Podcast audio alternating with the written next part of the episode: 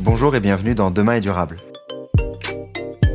Demain est durable, c'est le podcast qui vous présente les initiatives des entrepreneurs et intrapreneurs du changement dans le monde entier. Je m'appelle Antoine Grégo et lors de chaque épisode, nous partirons à la découverte de femmes et d'hommes qui œuvrent au quotidien pour aider la planète et la société à aller dans le bon sens. Ils nous partageront ce qui les motive et nous dévoileront leurs secrets ainsi que leurs conseils pour se lancer, en France comme à l'étranger. L'objectif, c'est de commencer à agir durablement dès demain et ainsi de devenir acteur du changement à notre échelle. Aujourd'hui, je reçois Rim Trabelsi, cofondatrice de Clear Fashion, une application qui permet de comprendre l'impact environnemental de ses vêtements. En fait, un jean, pour résumer, c'est 1 euh, kg euh, de, euh, de coton. c'est entre 5 000 et 15 000 litres d'eau. C'est 65 000 kilomètres de, de, transport pour, pour venir jusqu'à nos boutiques. On est d'accord, c'est aberrant en fait. Si vous utilisez déjà Yuka, soyez sûr, Clear Fashion est la prochaine application qui va changer votre quotidien. Lancé il y a moins de deux ans, il comptabilise déjà 200 000 utilisateurs et de nombreuses marques sur leur plateforme. Dans cette première partie, nous avons discuté de son parcours et des débuts de Clear Fashion. L'exemple de RIM et de Clear Fashion est pour moi parfait pour illustrer les bonnes pratiques à avoir pour lancer sa startup. Tout d'abord, valider son idée, créer un produit basique en peu de temps pour le confronter au marché et toujours demander l'aide de sa communauté. RIM nous explique également en détail l'impact environnemental de la mode avec l'exemple du jean. Si tu souhaites toi aussi poser tes questions aux invités et mieux comprendre les enjeux écologiques, tu peux t'abonner à la newsletter, le lien est dans la description. Je laisse maintenant place à notre discussion avec Rim. Bonne écoute. Donc aujourd'hui, dans le nouvel épisode de Demain est durable, j'ai le plaisir d'accueillir Rim Trabelsi. Comment tu vas, Rim? Ça va très bien, merci Antoine euh, de m'avoir invité. Je suis très content de, t'accueillir aujourd'hui, de pouvoir euh, plus parler de, toi euh, déjà, et ensuite de, de, Clear Fashion pour comprendre exactement ce que vous faites et ce que vous apportez au quotidien à, à ce secteur si important pour la transition climatique et, écologique, la mode. Je vais commencer du coup cet épisode par, par cette question qui est RIM. Euh, alors, qui est Rim Rim, euh, donc moi, je, je, je suis euh, une femme de 27 ans. Je suis ingénieure agronome de formation. c'est d'ailleurs comme ça que j'ai rencontré mon associé actuellement, qui était en fait ma camarade de classe à l'époque, quand on était encore à l'école. Que dire de plus sur moi Je suis euh, je suis passée euh, par plein de phases dans ma vie où, euh, au début, en fait, si j'ai choisi de faire de l'agronomie, c'est parce que j'avais beaucoup envie d'apprendre sur l'environnement, sur la biologie, les sciences de la vie de la Terre. C'est pour ça que j'ai choisi la formation. Et quand je commençais à rentrer dedans, je me rendais compte que les agronomes, c'était les, les les ingénieurs qui en fait euh, travaillaient sur euh, l'alimentaire. Donc euh, comment est-ce qu'on va manger des, des produits alimentaires, qu'est-ce qu'on va mettre dedans, quels conservateurs, quels additifs, etc. Et comme moi je me disais, mais en fait, on, on, nous fait manger un peu n'importe quoi des fois, notamment dans les choses un peu industrielles. Je me disais, mais en fait ça c'est des agronomes qui font ça, c'est pas normal. Donc j'aimerais bien rentrer dans le dans ce monde-là pour mieux comprendre et voir comment euh, moi je peux euh, faire changer les choses en fait. Donc c'était initialement euh, pour ça que j'avais fait ces études là. Donc j'ai travaillé un peu dans j'ai fait des stages dans la grande distribution, j'ai fait des stages dans des usines pour comprendre vraiment comment on peut faire vraiment pour améliorer les choses dans les usines ou dans la grande distribution. Et je me suis rendu compte que souvent, l'argument euh, principal pour faire changer les choses, c'était de dire euh, que les consommateurs le demandaient. Euh, quand c'était pas le cas, c'était très difficile en fait de convaincre, de mettre en place des projets plus environnementaux, des projets qui visent par exemple à rémunérer plus des, des agriculteurs, etc. donc, je me suis rendu compte que le l'argument principal pour convaincre des entreprises pour faire changer les choses, c'est les consommateurs. Et quand euh, je suis repartie à l'école, euh, j'ai eu euh, avec Marguerite de un déclic. On s'est dit, mais en fait, on, on pense beaucoup à, à ce qu'on mange. On essaye de faire des meilleurs choix à la fois pour notre santé, mais aussi pour euh, la société. Donc, euh, réduire euh, notre impact environnemental, acheter des, des produits tout en assurant, on va dire, une rémunération décente à des agriculteurs et à l'ensemble de la filière. Et en fait, on s'est rendu compte que on avait déjà des alternatives dans le secteur alimentaire avec le bio, avec avec euh, par exemple des courts-circuits, euh, la ruche qui dit oui, il y a quand même beaucoup d'alternatives qui sont top. Mais euh, on se dit, on achète des vêtements, on sait même pas par qui c'est fait, dans quelles conditions. Quand on rentre dans un magasin, il n'y a aucune alternative. On ne sait pas si c'est si, en fait on n'a aucune connaissance. Donc on peut pas savoir si on achète de manière responsable ou non en fait. Et donc avant de avant de, de, créer Claire Fashion avec euh, avec Marguerite, euh, tu tu indiques donc tu étais euh, avais l'envie en tout cas d'en savoir plus sur l'environnement et plus particulièrement sur sur la food en tout cas quand tu as pu démarrer tes études d'agronomie. D'où t'es venue cette envie? Est-ce que ça il y a eu un déclic quand tu étais plus jeune ou est-ce que c'était au fur et à mesure de des années tu as vu le réchauffement climatique, tu t'es dit c'est là où je veux travailler. Enfin, est-ce que tu, tu vois un moment où tu as switché, tu t'es dit c'est là que je veux que je veux où je veux travailler? Mmh. Alors, euh, je pense que euh, si j'ai choisi euh, de m'orienter plutôt par vers des études, on va dire liées aux sciences de la vie et de la terre, c'est parce que la manière dont dont fonctionne le monde me passionne. C'est-à-dire que je trouve que c'est super beau euh, de voir euh, la biodiversité, de voir les différents échanges entre les, les êtres vivants, etc. Donc ça, c'est la base. Et après, c'est vrai que euh, quand plus je grandissais et plus je me rendais compte qu'il y avait des gros problèmes. C'est-à-dire que euh, bah, le système dans lequel on est euh, nous apporte quand même pas mal de confort. On peut acheter plein de trucs différents. Euh, pas cher, euh, etc. Mais d'un autre côté, euh, bah, c'est au détriment de beaucoup d'autres choses, notamment la planète. Donc on est en train justement de casser les, bah, les interactions qu'il y a déjà avec la biodiversité. Donc on est en train de changer, faire changer les choses. Et ça, bah, c'est à cause de notre rythme de vie, à cause de notre façon de fonctionner aujourd'hui. Et, et de la même manière, on, est en train, quand on achète quelque chose pas cher du tout, euh, potentiellement c'est au détriment d'une personne euh, dans à l'autre bout du monde qui travaille de manière indécente, etc. Et ça, je m'en suis rendu compte euh, bah, pendant mes études, en regardant, enfin c'est tout bête, hein, en regardant euh, Capital, Enquête exclusive, des choses comme ça, et je me disais mais c'est fou en fait que moi en fait euh, là je suis en France, quand j'achète un truc, ça se trouve il est fait par des enfants comment euh, à l'ère euh, d'aujourd'hui, c'est-à-dire à, l'ère de la technologie, etc., on peut accepter qu'il y a encore euh, des, des, des, choses comme ça, en fait, de l'esclavagisme moderne, du travail non décent, et, et, et qu'on qu'on impacte autant la biodiversité, la planète, qu'on détruise en fait les ressources de, de, la planète.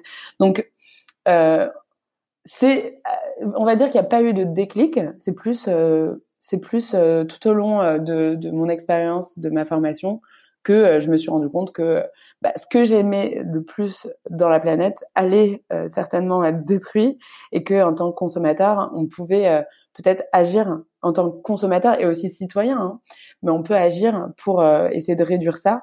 Et ça demande peut-être quelques changements de fonctionnement, que ce soit pour des entreprises, euh, que des usines, euh, mais aussi euh, nous en tant que consommateurs dans nos modes de vie, nos modes de consommation.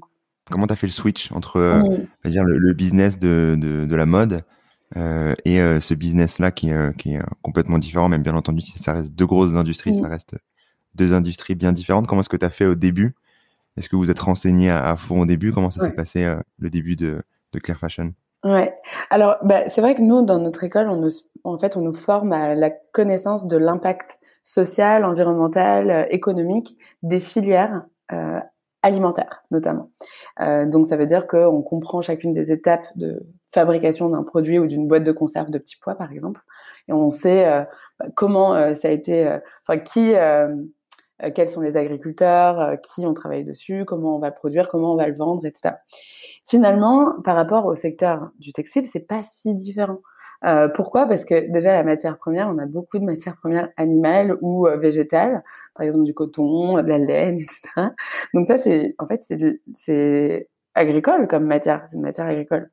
Euh, ensuite, on la transforme et ensuite on la vend. C'est juste qu'on la transforme différemment, c'est d'autres processus de transformation et c'est d'autres techniques de vente.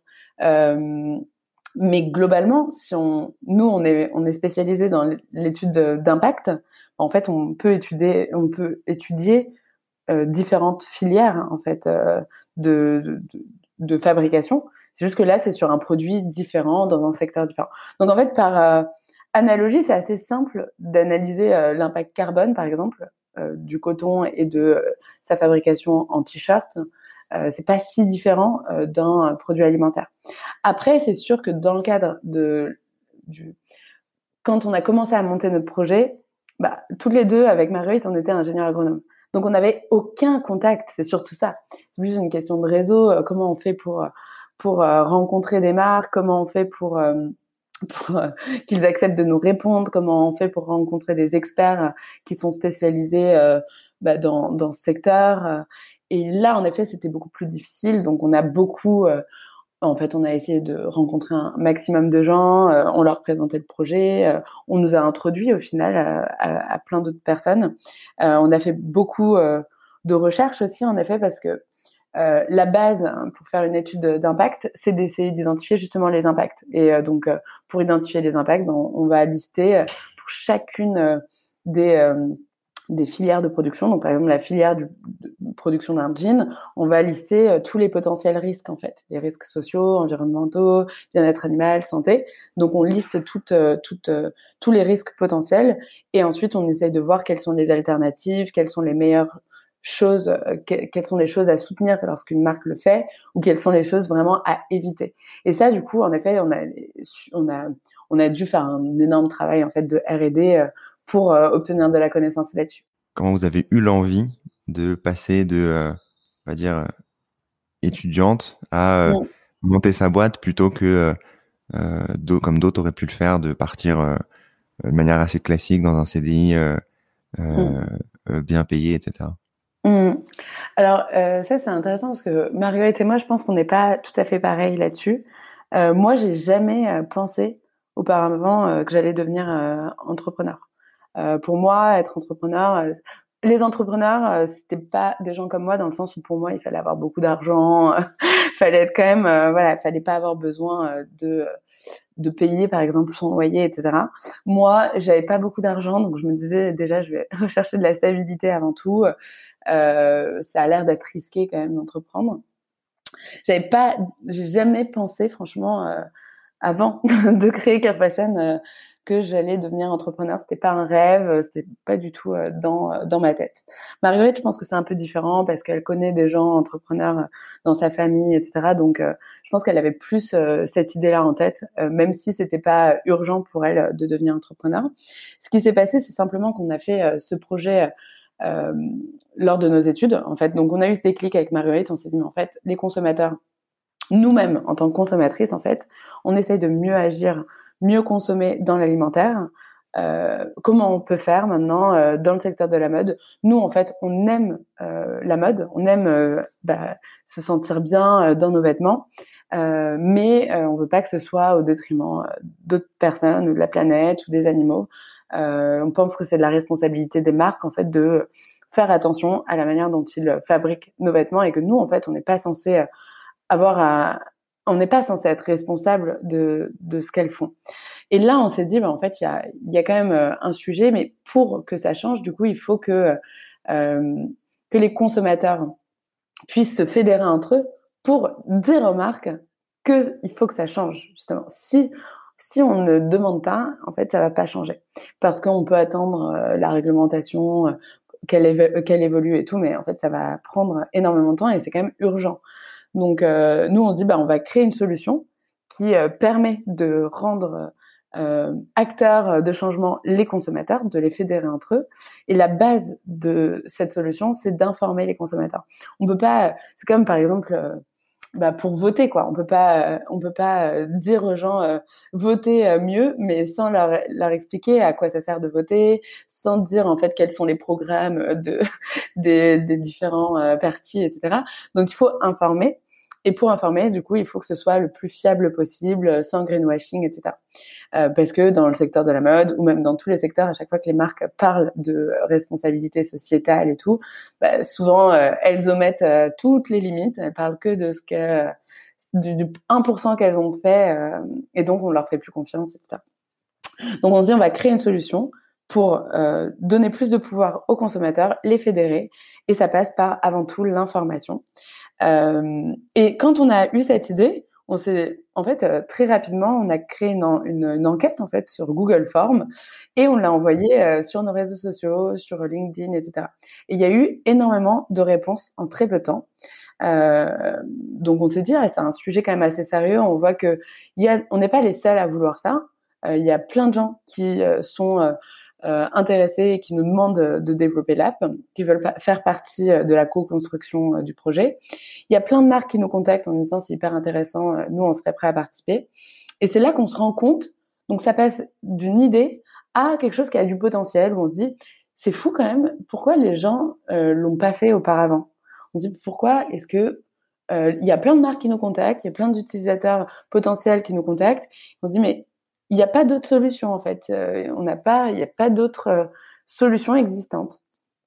Et euh, voilà, on se dit ça et on se dit bon bah il y a un potentiel, mais à la fin de ce projet, en fait, Marguerite et moi, on fait nos stages de fin d'études, on oublie presque le projet en fait. Moi, je pars en boîte de conseil, Marguerite, elle part chez un, on va dire une marque, marque de cosmétiques, et toutes les deux, on était quand même dans le développement durable. Euh, mais c'est vrai qu'on s'était pas dit à ce moment-là, euh, on continue absolument euh, Clear Fashion. Ce qui s'est passé, c'est que en fait, on n'avait pas, on avait créé un site web, une page Facebook dans le cadre de notre projet. Et ce site web et cette page Facebook, bah, ça continuait en fait à, grossir. Il y avait de plus en plus de gens qui nous contactaient et ça nous prenait, beaucoup de temps. Et ça nous faisait surtout réfléchir parce qu'il y a des gens qui nous demandaient des, des rendez-vous. Par exemple, il y avait l'Institut français de la mode, il y avait des grosses marques et tout. Et là, on se dit, mais en fait, il y a vraiment peut-être un truc. ça continue, euh, les gens le demandent. Euh, ça venait organiquement, tout ça? Ouais, exactement. Ben, on n'y travaillait pas vraiment. Enfin, tu vois, on avait à peine une heure par semaine pour s'y consacrer, donc on, on, répondait juste aux messages en fait. Mais ça continuait, les gens en parlaient autour d'eux. Donc euh, c'était assez marrant. On se disait mais en fait il y a vraiment peut-être un truc. Et euh, un moment avec Marguerite on fait un point et on se rend compte que euh, en fait Marguerite me dit bon moi je pense que je vais pas rester dans la boîte après. et en plus je sens que il y a quelque chose à faire avec Clear Fashion qui s'appelait à l'époque en fait Close Parency. du coup moi je serais prête à, à m'y mettre à 100% à partir de septembre. Moi, j'étais dans une boîte de conseil, ça se passait très bien pour le coup. Et euh, je lui dis, bah franchement, euh, c'est vrai que je sens aussi qu'il y a un truc. Il s'avère que j'étais dans, dans le conseil et je j'accompagnais des marques de mode à identifier leurs euh, leurs fournisseurs, les risques sociaux et tout. Donc je faisais ce travail et je voyais dans de l'intérieur qu'il y avait des choses euh, et que euh, les marques potentiellement elles pouvaient participer aussi. En fait, je testais en même temps le Clear Fashion à ce moment-là. Et, euh, et du coup, on se fait un point et on se dit bon bah vas-y go, euh, on essaye euh, de de de, on se met à 100% à partir de septembre. Après, on se dit mais en fait, le problème c'est que on va créer une application mobile. On est toutes les deux ingénieurs agronomes qui va développer. Et donc Marguerite se dit bah moi je suis partante, je développe l'application, euh, je fais une formation le wagon je fais de septembre à décembre euh, une formation de développeur. Toi, du coup, reste dans ta boîte de conseil, continue à aider les marques de mode. Comme ça, bah, c'est cool aussi. Ça continue à nous faire, euh, on va dire, des, à, nous faire des bonnes références aussi et puis des connaissances du secteur. Et, euh, en décembre, on, se met à 100% sur, sur Clear à ce moment-là, franchement, on n'avait rien fait encore. Hein, tu vois, il y avait juste, on ressentait un besoin, on voyait qu'il y avait personne d'autre, on n'avait pas de concurrents et tout. On voyait qu'on était quand même les meilleurs pour porter le projet. Et euh, puis euh, on se disait, de toute façon, euh, moi je me disais, je peux toujours arrêter de travailler avec ma boîte, faire un, une pause pendant un an, essayer de développer le projet et puis après revenir dans ma boîte. Marguerite se disait un peu pareil. Donc c'est comme ça en fait que c'est arrivé. Tu vois, c'était pas du tout. Il n'y avait pas un plan d'action hyper clair dès le début. On veut monter une entreprise. C'était plutôt vraiment comme on a ressenti que les gens étaient intéressés. On s'est dit bah pourquoi pas. Et après on s'est dit bon bah il y a des gens qui font le tour du monde en un an. Tu vois, nous on va monter, on va essayer de monter le projet en un an. Et dans un an, euh, on n'a pas euh, plus évolué que ça, on n'a pas euh, trouvé deux solutions pour aider les consommateurs. Bon bah, on arrête, on fait autre chose quoi. Ok, donc ça, le décembre dont tu parlais, c'est décembre 2019 2018 c'est 2017. 2017, ok, très bien. Et on s'est mis vraiment à 100% en janvier 2018. Ok, janvier 2018. comment du coup se passe le, début et qu'est-ce que vous faites maintenant? Je vais vouloir bien entendu aller euh, plus euh, précisément sur les critères que vous euh, que vous jugez pour comprendre un peu en globalité ce qu'il faut regarder quand, quand, on parle de, de mode responsable. Mais tout d'abord sur sur ce que vous faites, est-ce que tu peux bien maintenant présenter Clear Fashion? Très bien. alors ouais, donc ce qu'on ce qu'on a fait, c'est que donc en janvier 2018, on s'est mis à 100%. Euh, de janvier à euh, juillet 2018, on a commencé à créer la méthodologie d'évaluation, à créer notre prototype en fait, qui était en fait euh, une, sorte d'application mais disponible sur le web. C'était pas encore disponible sur les stores. donc ces premiers mois, ils nous ont vraiment permis de faire une première version, de la tester avec notre communauté. À ce moment-là, il y avait déjà 5000 personnes à peu près, tu vois. et quand on l'a lancé en juillet, on a on, a lancé ce prototype, on est passé euh, de 5000 à 15 000 en genre trois mois. Quoi. Là, on s'est dit, ah ouais, il y a vraiment un intérêt. Pour nous, c'est un prototype, il n'est pas hyper... Euh, franchement, il n'était pas fou, notre prototype, mais, mais il y avait des gens qui l'utilisaient et qui le trouvaient déjà utile, en fait. Donc, ils le partageaient autour d'eux et tout. Donc là, on s'est dit, euh, bah, c'est c'est un premier moyen de, de, valider, en tout cas, le fait qu'il y a un vrai intérêt de la part des consommateurs et qu'on n'est pas les seuls à vouloir bah, mieux consommer dans le secteur de la mode. Et ensuite, euh, ça nous a permis d'identifier aussi euh, bah, vraiment, euh, de, on va dire, d'estimer le temps de développement pour construire notre solution idéale et de la définir aussi avec les consommateurs. En fait, l'objectif, c'était justement de lancer cette application mobile en septembre 2019, c'est ce qu'on a fait d'ailleurs. Et l'idée, c'était de permettre aux consommateurs de s'informer sur les marques et les vêtements pour savoir si les marques ou les vêtements sont éco-responsables. Qu'est-ce que ça veut dire? Ça veut dire qu'il faut quand même que nous on définisse ce que c'est euh, que le mot euh, éco-responsable. Comment Qu'est-ce que ça veut dire? Qu'est-ce qu'il y a derrière en fait? Euh, et, donc pour ça, on a fait, bah, de la, on a, on a, on a partagé pas mal d'enquêtes en fait avec les consommateurs pour définir quels sont les critères qui, qui font qu'un consommateur considère comme le produit comme éco-responsable. Il y avait quatre thématiques l'environnement. Vous êtes parti à, l'envers, c'est-à-dire vous avez demandé aux consommateurs pour comprendre exactement, enfin j'imagine un peu des deux, des retours, etc., pour comprendre euh, quelles, quelles, étaient leurs attentes, qu'est-ce qu'ils souhaitaient avoir comme euh, information bah, sur les marques? Ouais, c'est ça. En fait, c'est que euh, le, le mot éco-responsable, il veut dire beaucoup de choses. En fait, pour certaines personnes, ça veut dire l'écologie. Pour d'autres, ça veut dire peut-être la création d'emplois en France. Pour d'autres, ça veut dire le bien-être animal. Pour d'autres, ça veut dire, euh, je sais pas, la fiscalité. Donc, euh, le plus important finalement, c'était de d'avoir une définition assez claire de ce qu'il y a derrière euh, l'éco-responsabilité. Quels sont les critères qui sont importants pour s'informer si on veut acheter de manière responsable?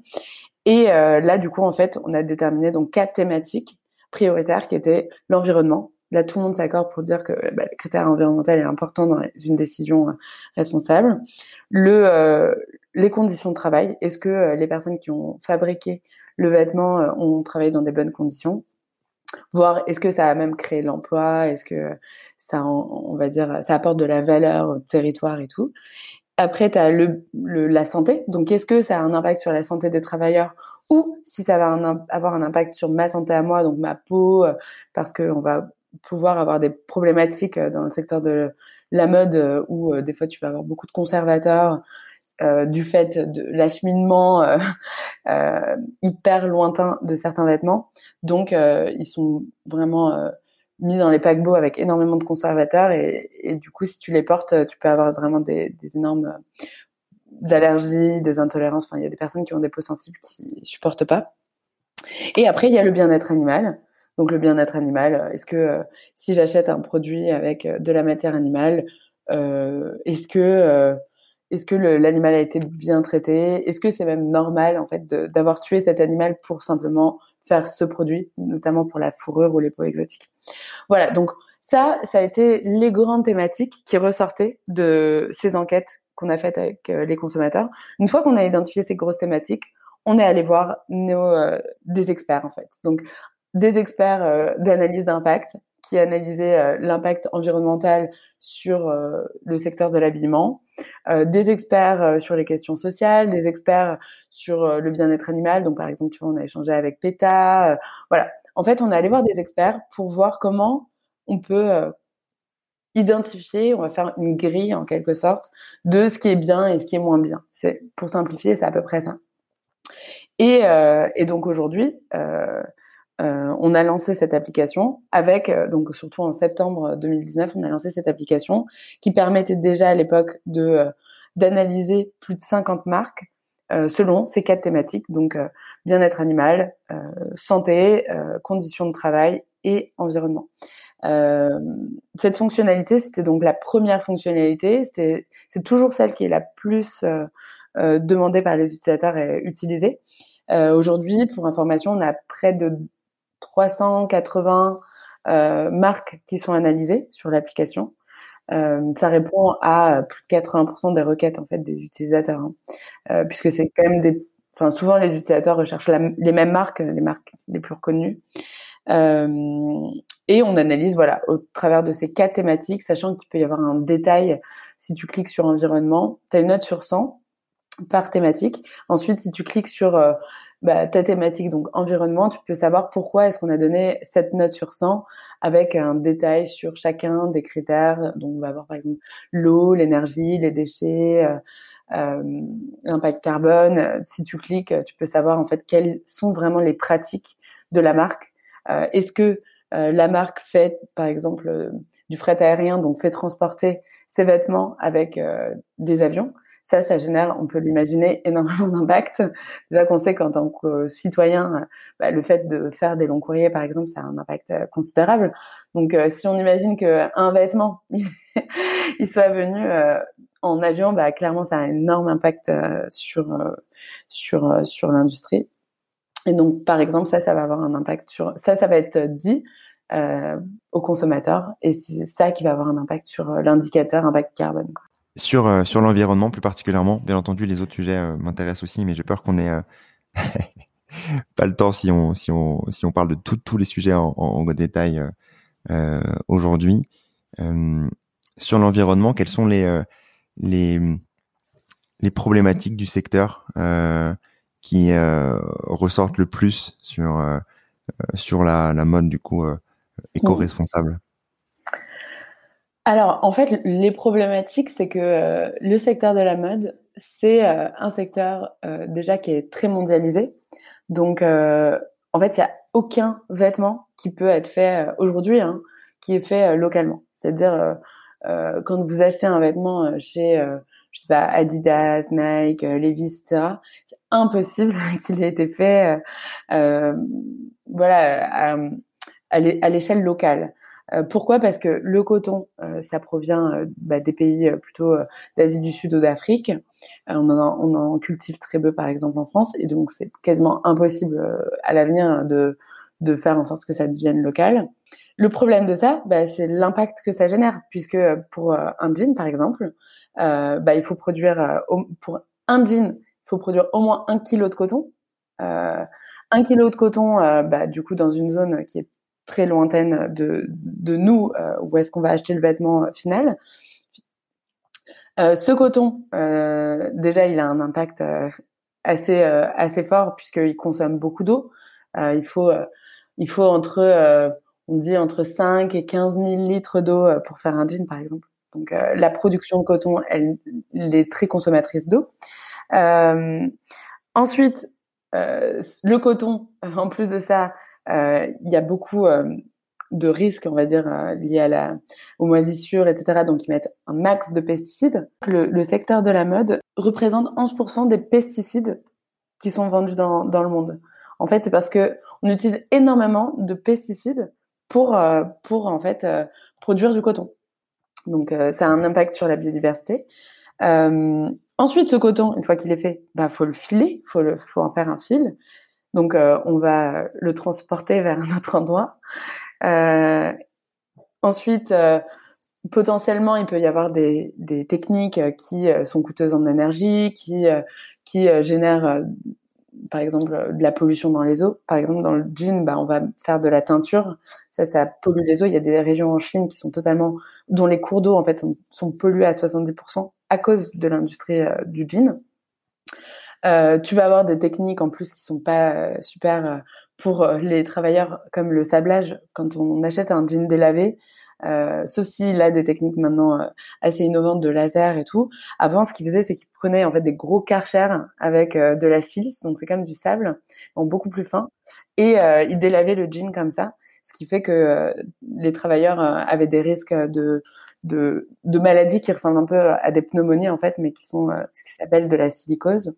Euh, bref, mais pour revenir à l'impact environnemental, donc après, donc tu fais le fil, tu fais le tissu, euh, potentiellement tu le teins, ça a un impact, tout ça, ça a un impact. Et comme c'est fait dans certaines régions du monde où force, où t'as pas forcément dans les usines des circuits fermés, bah, en fait ils vont rejeter dans les eaux. Et au final, quand on comptabilise tout ça, bah, on voit que euh, le jean, il a parcouru en moyenne 65 000 km pour euh, venir jusqu'à nos boutiques. Donc, euh, ouais, c'est dingue. Hein. C'est dingue. Donc, en fait, un jean, pour résumer, c'est un kilo de, de coton. c'est entre 5 000 et 15 000 litres d'eau. c'est 65 000 euh, kilomètres de, de, transport pour, pour venir jusqu'à nos boutiques. On est d'accord, c'est aberrant en fait ce qui se passe. Donc euh, euh, c'est fou de se dire que euh, ça, c'est que pour un jean et qu'en fait, aujourd'hui, euh, on achète plus de 100 milliards de vêtements par an. C'est un truc de dingue. Et d'autant plus que euh, on achète énormément, on achète de plus en plus de vêtements. Il y a en 10 ans, on a augmenté, je crois, de 40% le volume d'achat de vêtements, alors que en même temps, il y a tellement de vêtements qui sont pas utilisés. Euh, dans nos garde-robes, on dit qu'il y a 70% des vêtements qui euh, qui sont euh, dormants en fait. Certainement, en fait, si on si on si on calcule, on, pourrait dire qu'en fait, avec tous les vêtements qu'on a déjà créés, on pourrait ne même plus avoir à produire de nouveaux vêtements, ce qui serait vraiment pas mal, puisque puisque bah, quand on voit l'impact de la production d'un jean, on se dit bah, si on peut éviter que qu'il y ait 100 milliards de de, de jeans euh, qui soient produits, on éviterait quand même euh, énormément d'impact. Donc euh, voilà. Donc aujourd'hui, pour faire un peu plus global, par exemple, en termes d'impact carbone, le secteur de l'habillement, ça représente 10% de l'impact carbone global, ce qui est quand même énorme en fait. Merci d'avoir écouté cette première partie. J'espère que tu l'as aimé. Comme tu le sais, l'objectif de demain est durable et que chacun puisse mieux comprendre les enjeux écologiques, les solutions qui existent tout comme avoir des clés pour agir à son échelle. Si tu veux m'aider à faire connaître Demain est durable et me soutenir dans cet objectif, tu peux laisser un commentaire et une note 5 étoiles sur Apple Podcast, c'est ce qui permet à Demain est durable d'être visible du plus grand nombre et ainsi d'accélérer le changement. À très vite.